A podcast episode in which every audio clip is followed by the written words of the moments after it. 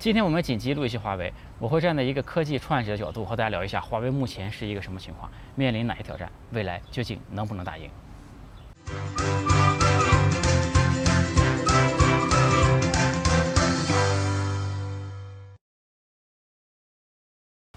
有趣的灵魂聊科技人文，我是李自然。首先，我们聊一下华为近些年的情况。华为近几年一直保持一个超高速的增长，而且在二零一八年的时候呢，嗯，它的营收超过了千亿美金，这也是首个中国的科技公司营收超过千亿美金的。千亿美金什么概念？就是比阿里和腾讯加起来还要多。以前科技圈有个概念，就是 BAT，BAT 就是百度、阿里、腾讯啊这三巨头作为中国科技行业的代表。但是呢，坦白讲，百度从前些年开始啊就已经不行了。所以说前两天呢，美团的 CEO 王兴也发表了一个言论，说是时候啊。把 bet 换成 hat 了，这个 H 当然指的就是华为。那我当然赞同让华为这样的一家公司来代表中国的科技行业。华为的第二个特点就是它的研发投入是非常非常高的。现在它每年的研发预算达到了超过了一百五十亿美金，这个研发投入的程度在全球也是非常靠前的。大家也可以看到它专利申请的数量非常多。而且大家不要忽视一个问题，就是中国的工程师，其实比国外的工程师比起来，尤其是前些年啊，我们的工资水平其实是相对落后一点的。呃，而且中国人更勤劳啊，在这两方面的加持之下呢，其实华为一百五十亿这个美金的研发费用，大概能顶上国外可能五百亿美金的研发费用，能达到同样的效果，对吧？嗯，华为的第三个特点呢，就是它不上市啊，它不被资本所控制，但是呢，它又是一个员工持股的公司。嗯，任正非任总啊，他这个作为华为的创始人，他其实占股的比例也并不高，只有百分之一左右，百分之一多一点。所以说，单从身家上看，他的身价其实从来没有进入过富豪榜的前一百名，对吧？嗯，华为的下一个特点就是它的管理非常非常好。华为有一个非常有名的这个内部管理的一个纲领吧，叫做华为基本法。这是在整个企业管理的这个圈子是非常非常有名的，而且华为它的忧患意识非常非常强。早在二零零一年，华为发展还非常顺风顺水的时候，啊，任正非任总就提出来了，写了一篇文章，叫做《华为的冬天》，就为华为的生存做了很多极限条件的假设，就说华为其实非常不乐观的。而且大家可以看到，华为海思二零零四年就成立了，对吧？其实前面未雨绸缪很多很多年。呃，那这些不是我们今天的重点啊，我们今天就介绍一下华为大概的情况，主要是我们说一下华为最近的处境怎么样。其实华为受到西方各国的这种各种刁难，不是最近这一两年发生的事情啊，大概前后加起来也有十年左右了。最早是英国，后来是澳大利亚，再到后来是美国，这些国家呢对华为展开了一轮又一轮的调查，总是怀疑华为在搞什么事情，对吧？然后这些国家所有的调查都指向了一个相同的、非常明显的结论，这个结论呢就是。没有任何的证据，对吧？这个中国的企业呢，西方看起来其实就是不太爽，总是怀疑华为受中国政府的控制。但大家其实可以看到，美国的企业不一样受到美国政府的控制吗？最近美国一声令下，这么多企业不也要乖乖的？他们其实是想和华为合作的，但不是也不合作了吗？但其实所以说，大家谁也不要说谁，都是一样的。另外呢，他们还怀疑这个我们的华为有军方背景啊，大家都知道。任正非是参过军的，但是据我的了解，他在军队其实没有任何的头衔，而且呢入党也是比较晚的。就大家都知道，在中国其实部队转业创业是非常非常正常的一个事儿，其实真的没啥大不了的。而且我们看美国的各个公司，从苹果、谷歌到微软、亚马逊，其实都和美国政府、美国军方有合作，这其实非常的正常。就因为军队它也要采购科技产品，对吧？所以说其实和军方有合作是各大科技公司都有的问题。嗯，其实它也不是问题嘛，对吧？然后我觉得这个，你要说他们是因为看中国企业不爽，那肯定是表象原因了。那肯定这背后有更深层次的原因。那背后有什么深层的原因呢？我觉得大概有这么三个原因吧。第一，五 G 是必争啊，五 G 是绝对是兵家必争之地。大家可以看到，移动通信技术每一代的发展都会有新的巨头出来。一 G 的时候是摩托罗拉出来了，对吧？二 G 的时候是爱立信和诺基亚出来了。三 G 的时候就是高通和苹果，对吧？四 G 的时候，高通的地位虽然还在维持，但我们的华为已经起来了。也就是说，每一代新的网络通信技术都会产生新的巨头啊，这是非常非常关键的。这对于一个国家来说也是非常非常关键的一个事情。而且呢，五 G 可能比以前三 G、四 G 的影响会更加的深远，因为五 G 后面连接的是人工智能，对吧？是物联网，可还可能包括自动驾驶等等，它很可能是。这个会揭开下一次的产业革命，所以它是特别特别重要的一个事情。所以说，五 G 的战场就是一个不能丢失的高地，它就是一个上甘岭，对吧？所以谁也不愿失去这个地方。这可能是第一个原因，就是五 G 是必争之地。那第二个原因呢，就是美国应该是不太能接受中国的崛起啊，因为美国作为世界上唯一的超级大国，自己在那里已经很多很多年了。呃，中国当然是希望这个世界产生一个多元化的、多极的一个格局的，对吧？但是呢，一不小心，因为自己发展太快了，要，成为世界上唯二的、这第二的一个超级大国了。那这个事实呢，美国应该是不太能接受的啊。那第三个原因呢，就是我觉得啊，就而在网上有很多人有相同的看法，就是可能是因为华为，恰恰因为华为太安全了。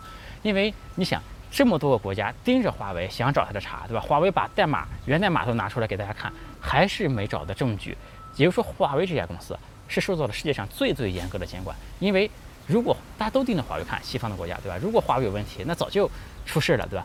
所以它受到了世界上最严格的监管情况下，仍然没挑出毛病来，这足以证明华证明华为恰恰是那个最安全的公司。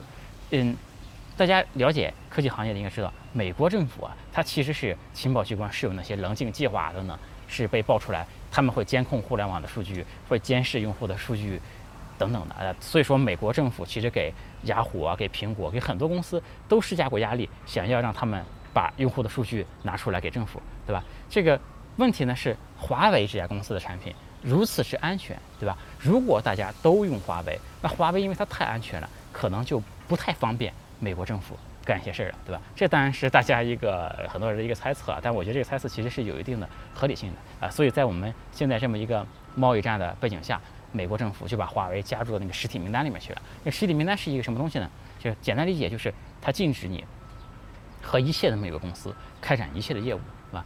嗯，然后我们华为当然也这个这个美国它之所以这么干呢，它当然是有底气的，它的底气是因为美国的科技行业。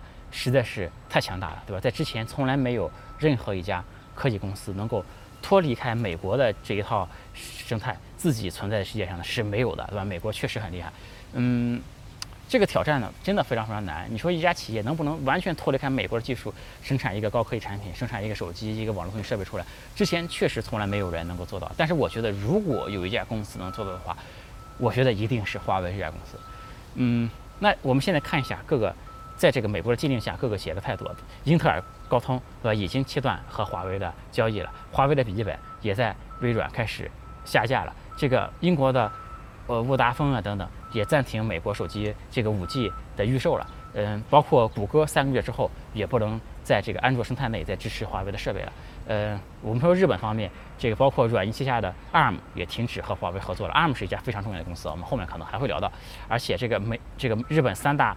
呃，通信运营商都终止了原计划，暂停发售华为这个 P 三零了。日本的东芝也暂停出货了，等等。因为我不是一个新闻媒体啊，大家可以关注这些消息。这个一句话概括，就大量的科技公司在美国的控制下都断绝和华为的合作了啊。这里呢，其实我要说一下，就我们无法责怪这些。科技公司，因为作为一家商业公司，它肯定需要遵守法律的。所以说，这些科技公司绝对不是我们的敌人，他们都是美国政治的牺牲品而已，对吧？但是我们同时可以看到呢，还是有一家企业和我们保和我们的华为保持合作的，这里面包括台积电，对吧？台积电其实特别特别的重要，而且我听说，其实华台积电在南南京也设了厂，虽然工艺之城会相对落后一点啊，但起码我们还是可以有所指望的吧。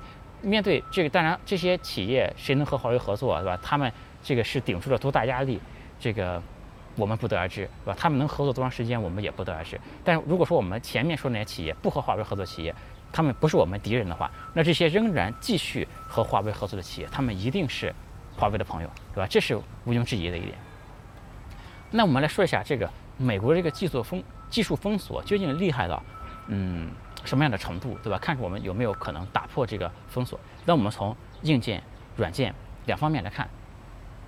硬件方面呢，就我们最重要的，我们首先说中央处理器，对吧？中央处理器其实最重要的呢，呃，最主流的中央处理器就两套架构，整个电脑的中央处理器 CPU 始终是英特尔的 X 八六架构，也就是说，整个电脑行业的命脉就在英特尔这家公司的手里面。所以说，这个华为的 PC 业务呢，基本上已经凉凉了。就是我觉得后面呢，或者是采用这个所谓备胎方案，用国产的芯片，但是其实那肯定。不会进入主流的市场，对吧？这或者是呢，就直接把这这个 PC 业务就处理掉就可以了。因为，但另一方面讲呢，其实 PC 相关的业务并不是华为的主要业务啊。但我觉得 PC 业务呢，确实是在美国封锁下完全没法干的，包括 CPU，包括显卡，完全是无解的。现在，啊。那我们看手机的业务，这个我们前面说这个中央处理器有两套架构，对吧？电脑都是使英特尔的 X 八六架构，那手机呢其实都是使得 ARM 架构的，就无论是苹果还是高通，包括华为，都是使得 ARM 架构。ARM 这家公司特别特别的厉害啊，它其实是一家日本人控制的，总部在英国的公司啊。这家公司呢，其实为了它的利益最大化，它设计了一套非常非常复杂的授权的方式，嗯。它其实让其他的厂商可以非常以非常低的价格就可以用它的技术啊，你交给他一点钱，你就可以来这个使用阿姆的这个 CPU 了。但是呢，如果你花很多的钱，你是一个重度氪金玩家的话，那么呢，你就能玩出花样，对吧？它是针对不同的玩家设计了不同的这个套餐的。嗯，你如果交很多钱。它会给你一个很高级别的授权，你就有了很高级别的权限。所以你看苹果的 CPU 为什么那么厉害？因为苹果获得了很高很高的那个权限，它可以自己来魔改这个 ARM 的这个架构，对吧？当然这个东西不单单是有钱啊，你还要自己有这个研发能力，确实能研究厉害的 CPU 才行啊。所以说，像苹果这种有具有很高权限的这个玩家，最顶级的玩家，全世界一共有十五家。华为呢，就是其中之一。呃，其实 ARM 已经给了华为最高级别的授权，而且这个授权呢是永久的授权，它是可以就版本来划分的。目前这个 ARM CPU 它的这个架构的最高版本呢是 ARMv8，这个架构其实2011年就发布了，而且华为在2013年就已经拿到授权了啊。这一代的这个嗯 ARM 的这个技术啊，就可以支持64位的 CPU，支持 4G 以上的这个内存等等等等。然后它的下一代呢，ARMv9 的。发布时间还没定啊，而且我们后续其实，在 ARM v 八的基础上改就行了，因为 ARM v 八我们已经拿到永久授权了嘛，所以说 ARM 不和我们合作了，这个问题呢听起来很严重，而且很多媒体以为很严重，但其实啊可能啊问题不是特别的大。华为不是有海思嘛，是吧？华为其实有这个忧患意识的，是有备胎的。但我们另一方面说，华为前段时间写了一篇文章很有名，就华为启动它的这个备胎计划，一夜之间备胎全部转正。这个听起来很鸡血啊，但是其实一家公司是无论如何不可能扛起整个电子产业链的，这个东西非常非常难，嗯，几乎不可能做到。但我们也不能忽视，我们的国家也非常强，我们还是有朋友的，不是没有盟友的，而且我们国家还是有动用大资源来集中办事的能力的。所以我觉得，想在硬件方面进行突破。想找到替代品，并非完全不可能，但是它的难度可能比一般人想象的还要难一百倍，甚至是一千倍。而且很多硬件呢，你除了美国的替代品，那别的替代品的品质可能是不如美国的。比如说我们拿手机屏幕来说，大家都知道最好的美这个屏幕的玻璃肯定是美国的这个大猩猩的玻璃，对吧？这是美国产的。如果说这个大猩猩的玻璃有一百分的话，那么我们找一个替代品可能是能达到个七八十分啊。但是呢，替代是有可能的，嗯，但我们。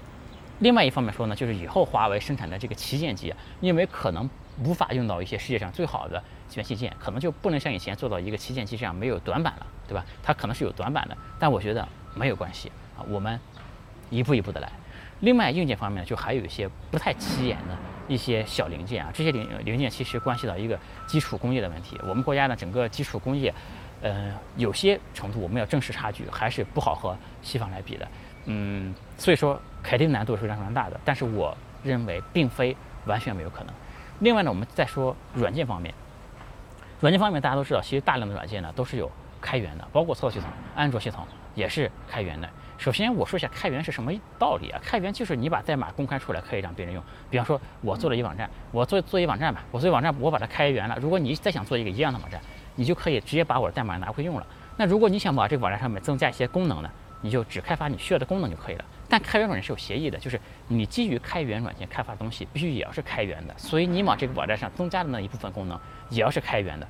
那这样呢，如果有第三个人也想做一个网站，同时他需要用到你的那些功能的话，那他就可以在你的那个基础上继续的做了。所以说，这个开源呢，就保证这个程序员们，对吧？这些开发者们，每个人只要做前人没做过的事情就可以了。这就极大的提高了人类的这个。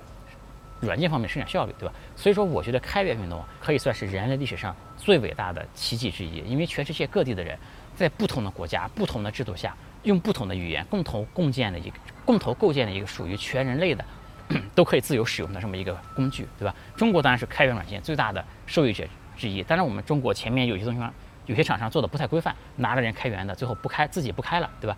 但是这一切都在改善，而现在很多中国厂商都在为开源世界做出。越来越大的贡献了，整体来说是越来越好的。那所以说开源呢，我一定是举双脚赞成的，对吧？它一定推动人类进步的。那前两天为什么讲开源这个事儿呢？因为前两天这个全世界最大的通讯交易网，全世界最大的开源社区 GitHub 突然说自己要受美国政府的出口法律约束了。这个事情呢，在朋友圈一下就炸了，对吧？因为很多人说是不是一瞬间这个全球智慧就都收回美国政府了？但其实呢，不是这样的。这里啊，我要说一下，这个软件和源码其实呢，并不是一回事儿。这个软件呢是一种产品，它是会受到美国出口法律的限制的。但是源代码呢，它其实是属于言论自由的一部分，它是受到美国宪法 第一修正案的保护的。也就是说，美国政府呢也没有权利去限制软件开源的自由。早在一九九一年的时候呢，有一个很牛逼的程序员，他写了一个加密程序，这个加密程序非常非常厉害，远远超过了美国政府的管制。但这个程序员呢，非常屌，他就把这个源源代码放到网上，让大家随便下载。那美国政府就要去搞他。然后这哥们儿觉得，这个你说我源代码不能自由，那我言论总是自由的吧？于是他就把源代码直接写成了一本书，让 MIT 给他出版了。这个书的内容呢，就是这个代码。你只要把这本书扫描一遍，你就能得到他这套这个加密算法的这个代码了，对吧？所以经过这些程序员的这些智慧以及不断的抗争，现在源码是受。这个美国的第一修正案的保护的，所以说美国政府呢也是没有权利限制源代码的流通的。当然，它可以限制软件的出口，但是没法限制源代码。大家听明白这道理了吗？这个安卓系统呢本身是开源的，那我们用的当然是没有问题的。而且呢，根据开源系统做一个操作系统其实并不难，难的是什么呢？难的其实是建设软件的生态。因为在这个安卓系统里面，谷歌的这个套件是闭源的啊，这个谷歌的套件里面。包含谷歌的一系列东西，这里面有它的应用商店，有它的邮件，有它的地图，有它等等的一些的服务吧。嗯，你在国内做手机不用谷歌套件其实是问题不大的，但是国外的这些用户，包括开发者，对这个谷歌套件都是有非常非常强的依赖的。因为谷歌其实很鸡贼的，它其实近些年做了大量的工作，其实都没放在那个开源的安卓里面，而是放在了它这一套闭源的这个商业的这个谷歌套件里面啊。这一套套件他说不授权给你，那当然你就。不能用了，对吧？所以说，谷歌的这个套件如果不让华为用，那对于华为在海外市场的拓展，这个影响是会是非常非常大的一个问题。当然，这里面也不是完全没有解决方案，比如说，你可以想办法和第三方的应用商店来合作，但这个东西呢，不是特别符合用户的习惯，对吧？另外呢，比方说，你还可以让用户通过升级手机刷一些 ROM 来支持手这个安卓的套件，这可能也是一个曲线的一个方案。另外呢，就就是说中国的。其实中国的软件开发商啊，中国的这个出海，对我也是一个出海创业者。中国的出海创业是个出海开发商，其实还是会比较强大的，这也是我们应该把握的一个一个机会啊！中国的出海开发商这时候一定要和华为站在一起，一起去开拓国外的市场，帮助一起建设华为的生态。那我们，比如说说我们作为一家创业公司，那如果华为出造系统，那我们肯定会在第一时间给华为做出相应的的支持。那所以说，硬件和软件非常非常的都非常非常难突破这个封锁。但是呢，我觉得并不是没有希望。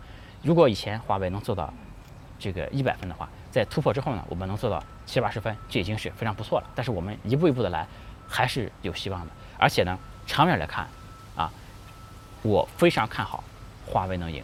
我非常看好这次中美两方的冲突吧。这华为是肯定是可以可以赢的。我是从这么几个方面来看的。第一是信心。因为我就在这个科技行业内，我刷我的朋友圈都能了解到这个行业里面的人是怎么想的。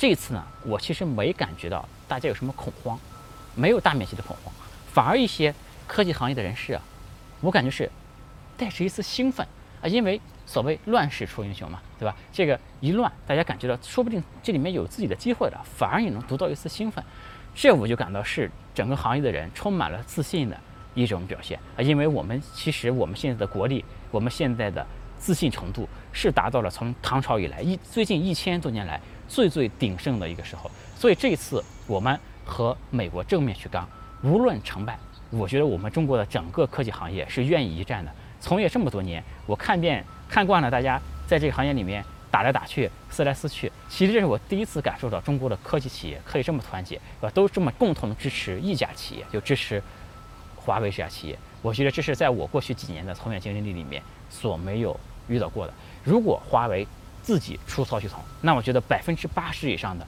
国内最主流的开发商一定会第一时间给华为以支持啊！当然，我前面说了，作为创业公司，如果华为是出操作系统，我们公司也会在第一时间就为华为的操作系统来开发配套的各种各样的应用和软件。而且，我认为这可能是对中国创业者一次全新的机会。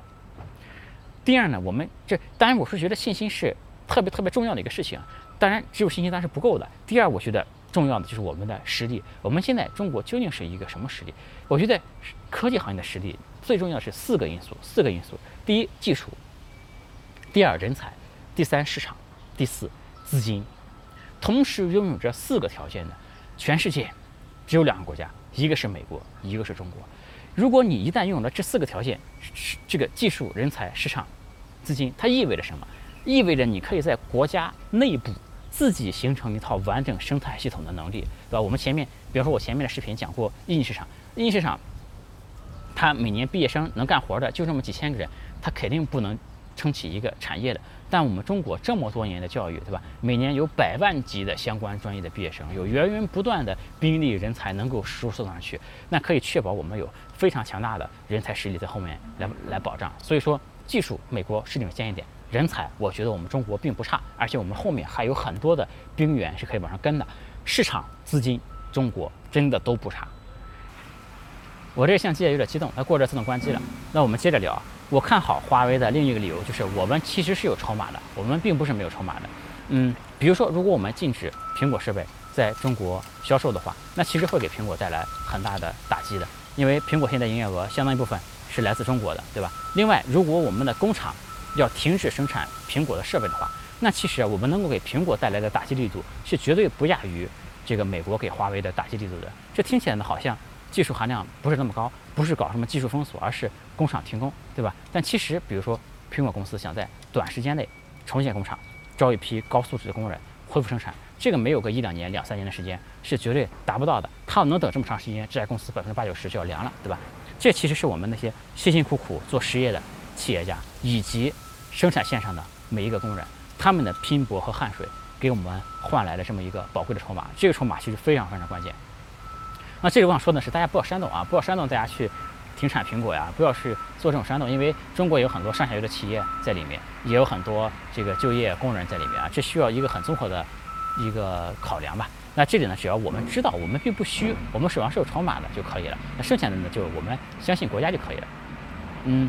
另外一条也很重要，我觉得就是这次啊，在舆论上，其实我们是占据一定优势的。以前我们中国企业和西方企业产生任何的分歧和冲突啊，不管是我们对也好，他们对也好，那总是我们是不被理解的那一方，对吧？你或许是西方戴着有色眼镜来看人，对吧？他们好像总是占据那个舆论制高点，他们好像总是代表着正义，对吧？但是这次不一样了啊，这一次真的不一样了。这一次其实很多西方人、美国人。也认为美国政府搞得太过了。作为一个天天标榜着自由的国家，你在没有任何证据的情况下去搞这么一家动用国家的力量去搞一家民营企业，对吧？很多这个美国人也看不下去。另外，很多国外的科技媒体，他们也是崇尚自由竞争的，也是觉得美国政府这样搞是不对的。另外，国外也有很多用户，他们是喜欢华为的产品的。所以说，这一次呢，可以说我们是占据着舆论的优势的。这其实是一次非常非常重要的胜利。这我觉得可能也是在中美这种企业之间的交锋上，这可能是。第一次，我们在舆论中能够占据这么有利的位置。所谓得道多助，失道寡助啊！相信华为后面的朋友其实是会越来越多的。大家可以看到，我这期啊讲话的风格，我的态度和以前都非常不一样。我其实是一个大家我应该都知道，我是一个非常国际主义的人。其实我个人没有那么以前我没有那么在乎一个东西是美国的、中国的怎么怎么样。作为一个科技从业人员，我其实更多的是觉得人类不应该有这么多国别的差别，应该。这个不应该争斗，而是应该一起去协作，甚至一起去探索宇宙的奥秘，去探索太空，对吧？我觉得这是科技从业者应该去干的事情，而不是国家国家之间搞搞来搞去。但是如果说，我们当然希望大家能够彼此尊重，互相的价值观，一起不断的降低这个贸易的壁垒，一起来协作。但如果非要搞贸易战，非要搞什么极限施压政策，非要迫使我们屈服，要打穿我们的底线的话，那么。我绝对是看好华为，看好中国，而且还绝对是站队华为的。这呢，甚至在我看来都不是关乎爱国主义，而是关乎一种不公正的对待。如果美国你不能在技术和创新方面和我们竞争，而是需要用政治的力量来干涉市场，来封锁我们这样一家公司的话，这个东西太 low 了。我觉得这是关乎于信念，关乎于公平正义，关乎于自由市场。我其实是坚决相信，充分的市场竞争才能给用户带来更好的产品，才能让这个世界变得更好了。在这一点上，我也是绝对要支持华为这家公司的。我们中国人不是一个战斗民族，但我们中国人真的不怂。我们中国人远远比美国人更勤奋，远远比美国人更希望赚钱，远远比美国人更重视教育。真的打起来，我们不会输的。所谓的贸易战，其实在我看来是祸福相依的，它是挑战和机遇并存的。我希望我们五年之后回看这一段历史的时候，我们会感谢特朗普选择在这个时间点挑战我们。有趣的灵魂聊科技人文，我是李思然，我们下次再见，拜拜。